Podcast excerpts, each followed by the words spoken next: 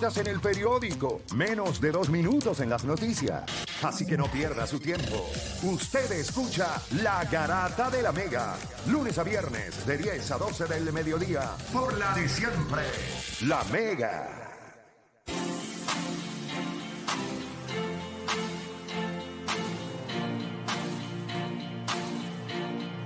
El día que aquí salga algo que pasa afuera, nosotros vamos a van a cancelar todos los programas de PBS.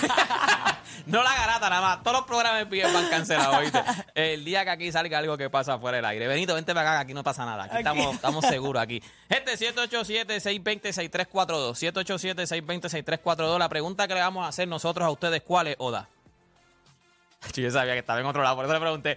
Gente, la... la Él, sucio. él- él hasta te pichó y todo. él- Qué sucio. la pareja... La, Se lo hizo a propósito. la- Perdimos.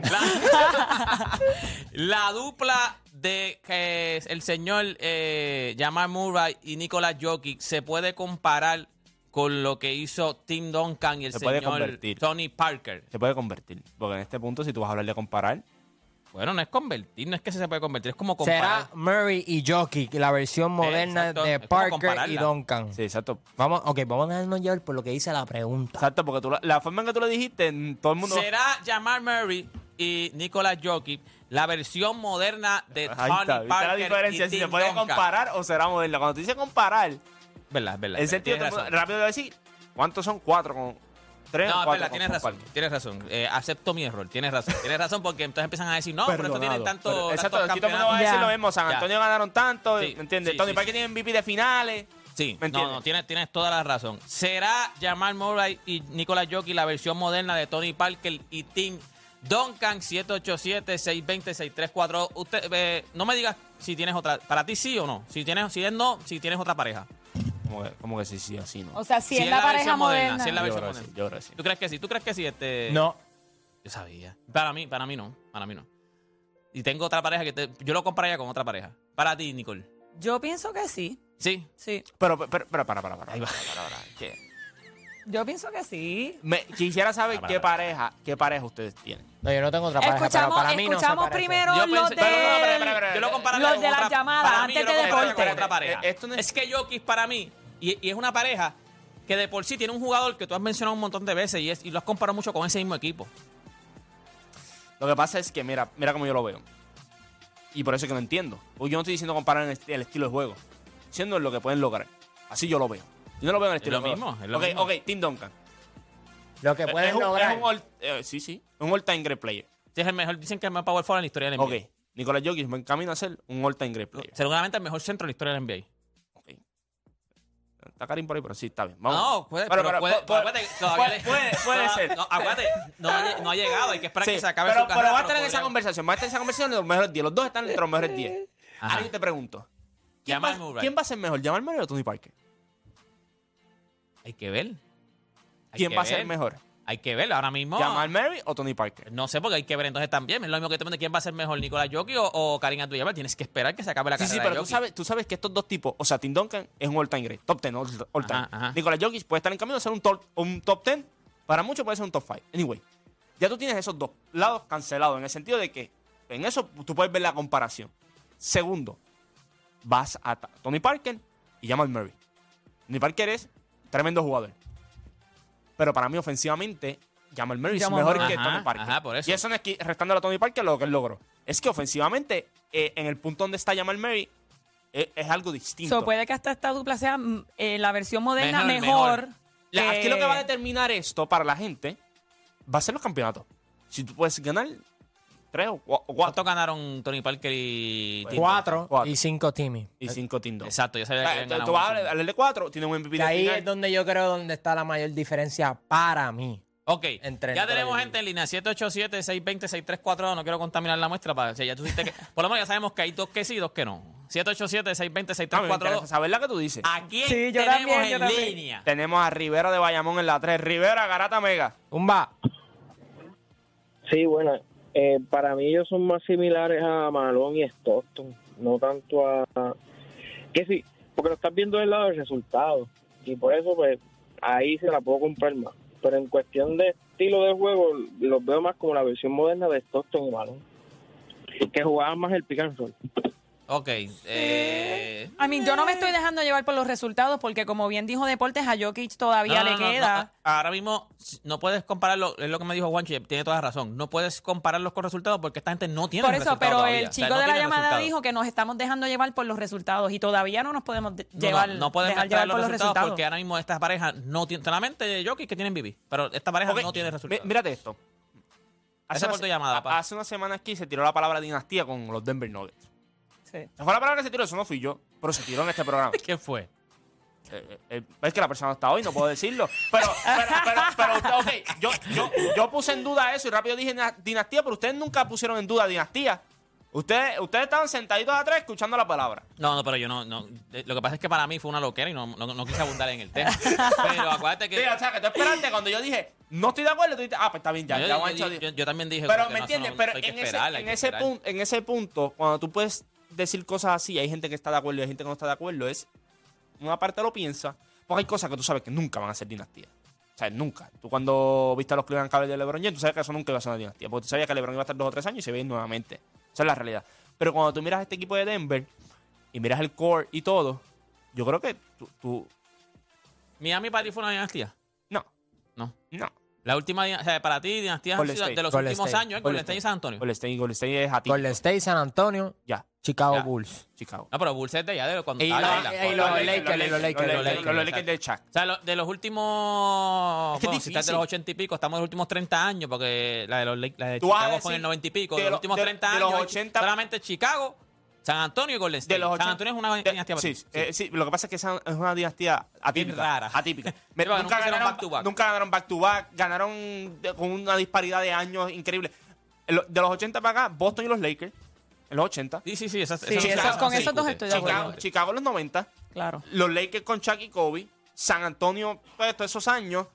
Y. Golden State. Golden State. Ya. No, no es fácil, una dinastía no es fácil. Por eso, sí, sí, sí. Sí, por eso te pregunté. Esa ah, lista me Lo gusta. que quería saber eran cuáles eran los, los estándares para una dinastía. Por eso te pregunté si Miami para ti una dinastía. No, yo creo que tú tienes que ganar mo- mínimo tres. Tres, con un core. ¿Me entiendes? Porque eh, los Lakers Sí, dominar, dominar. Tienes que por lo menos mínimo dominar. O sea, Y que, con que sea convincente. Con Y un tres, tres ya es. O sea, está, está hablando de conversaciones élite. Eh, dos, exacto. pues. mm, 787 620 634 ¿Quién más dos, tenemos? porque mira, Jaquín ganó dos y nadie los No, no vamos a decir que. Houston es una, una dinastía, ¿me entiendes? Ajá, ajá, ajá. Este. Detroit tampoco. O sea, Detroit ganó dos y no va a decir que ah, los Bad Boys eran. Una dinastía. no. No, no, tú no lo ves así. Un grande equipo, pero no dinastía. Este, tenemos a Roberto de la calle en la 5. Roberto Garata Mega. Mira, saludos muchachos, bendiciones. Amén. Saludos. Saludos, Roberto. Yo, yo hablando de usted de la dinastía, yo lo considero un- una dinastía con la misma, con el mismo núcleo, tres campeonatos o más, por lo menos los mismos Sí, jugadores. lo que dijo Juancho, lo que Sí, dijo lo que Juancho, de decir literal. Juancho. O sea, obligados que sean los mismos, o sea, los mismos jugadores, no añadiendo piezas, porque, o sea, Por lo, menos- por lo menos que los jugadores pilares sean los mismos. Los mismos. Exactamente, sí, eso es correcto, sí, yo estoy ahí. Entonces, eh, comparando si es eh, Nicolás y... No, no, para mí no. Yo los, los puedo comparar con Alferni y, y Chuck para aquel tiempo. Con un, eh, un equipo... Un, unos jugadores eh, en ese mismo rol, o sea, jugando en su pitch. Ese está bueno. Es. Ese está buenísimo. ¿Cuál? Eh, Chucky, Tienen dos tipos. Chucky Penny. Chucky Peña. Ese está durísimo. A mí me gusta ese. Ese es el más que me gusta. Ok, ok, ok. Lo que pasa es que Es la versión Denver, moderna. Denver va a tener resultados en los próximos años. Ustedes esperan que. Bueno, ustedes tienen a Denver ganando la final. Sí, sí, esto, por lo menos ahora yo tengo ya. Se supone que ganan el Ok, la campeonato, se supone conversación, que ganan el la, campeonato. conversación viene. Y yo no hice el tema. Pero la conversación viene porque tú esperas Grande grandes años, resultados. grandes años de estos dos tipos. Grandes años en una organización donde todos están filmados en Michael Porter Jr., de, de Aaron se mantengan Gordon, saludables. KCP, todos estos tipos están filmados por varios años ya. Tú esperas que este equipo tenga resultados. Yo creo que para ahí es que viene la comparación de San Antonio. Acuérdate, no tienes que ser una dinastía entonces ganando tres corridos. Porque San Antonio nunca ganó un back-to-back. Ganaron ahí un, un año aquí, allá, allá. Después, el último lo ganaron, ¿cuánto? Ocho años después. ¿Me entiendes? Siete años después. Que cuando tú miras a Denver y cuando tú lo comparas con Tim Duncan y Tony Parker, miren el estilo de juego. Ok, te dije, tienen dos all-time great y tienen dos gares ofensivos. Porque Tony Parker es un gar ofensivo y Jamal Murray es un gar ofensivo. Cuando tú miras los dos y, y comparas, yo no sé por qué la gente no, no puede decir, ah, como que esto. Yo, no- Stockton y Malone no. Stockton y Malone no es así. Eh, Penny y Chuck. Pero no, no lo vimos mucho. ¿Cuánto lo vimos? Los tipos llevan haciéndolo. O sea, la última vez que estuvo saludable. Bueno, lo que pasa es que Jamal Murray el problema fue que no estuvo saludable. pero la, ulti- años ok, la, última, la filipandeando. última vez que estuvo saludable estaban en final de conferencia. Sí. ¿Me entiendes? Sí, que Ya, tuvo- ya. él tuvo un ACL. cuando tú vienes a ver, este equipo viene en esta en este son hace un tiempo ya. Y cuando tú miras a estos dos jugadores, yo no sé por qué tú no estás diciendo que van a ser los mismos, tú estás diciendo que sí es el moderno. Miras a Exacto, Tim Duncan exacto. y miras a Tony Parker. Porque el juego también ha cambiado bastante desde ¿A quién- que ellos dos se retiraron al, ¿a quién- al juego que tienen eh, Jokic y Jamal Murray ahora. Ok, vamos. a- yo sé que hay más gente en línea, pero ah, ¿por qué tú dices que no? Es que si, si tú superas que para mí, Tim Duncan, si tú miras de los all-time greats, para mí él es el menos que tuvo ayuda en cuestión de compañeros, de all-time great talent. Acuérdate que él ya había ganado sin Tony Parker. Y hay gente que pone por encima a Manu Ginobili por encima de Tony Parker, de- dependiendo de la Manu So, por Pero es que Manu es mejor que Tony So, Parker. so, por, por eso, so, para mí es como quién es mejor que Jamal Murray en Denver. So, es como que Timmy tiene la habilidad de jugar con quien sea. Para mí, Tim Duncan no está relacionado con un dúo. Porque primero ganó con David Robinson. Y, y te voy a decir más porque la gente no. Este, Pero Nicolás Jokic no sería lo mismo. no sería lo mismo. Y otra cosa. Nicolás, Yo ¿tú pienso que que sí, yo cosa, pienso que Nicolás Jokic, no Tim importa Duncan- quién tenga alrededor, Tim- él va a ser ese jugador relevante. para dominar, para dominar, todo tiene que correr a través de, de Nikola Jokic. No es lo mismo con Tim Duncan. Por eso nunca ganó un por eso Tim- nunca ganó Tim un back- Duncan. No, pero, Por pero, eso no fue exitoso, pero fue exitoso. Pues está bien, pero por eso no hay un back to back. Cuando tú quieres dominar en esta liga y ganar back to back, tú, tien- tú necesitas jugadores de. Manu Ginobili. Manu Ginobili es un animal. Ajá. Un ajá, animal. ajá. Cuando Ginobili pudo haber sido regular en cualquier Una de las razones- Regular, Una, una de las que- razones también, una de las razones, y a la gente no le va a gustar, pero una de las razones por la cual San Antonio tampoco ganó back to back, yo sé que el oeste estaba fuerte y todo, pero una de las razones también es Greg Popovich, por su manera de dirigir y por su manera de, manejar minutos y te mando al banco, te traigo otra vez la alineación. Hay ciertas cosas que, tú sabes, cuando tú tienes tipos como Manu Ginobili, como Tim Duncan, you have to let them play. Tú dales el balón, no, no le pongas barrera, no le digas, no, no puedes hacer esto, no puedes hacer lo otro. O sea, yo creo que este equipo pudo haber ganado back to back. Claro que sí, San Antonio pudo haber ganado back to back.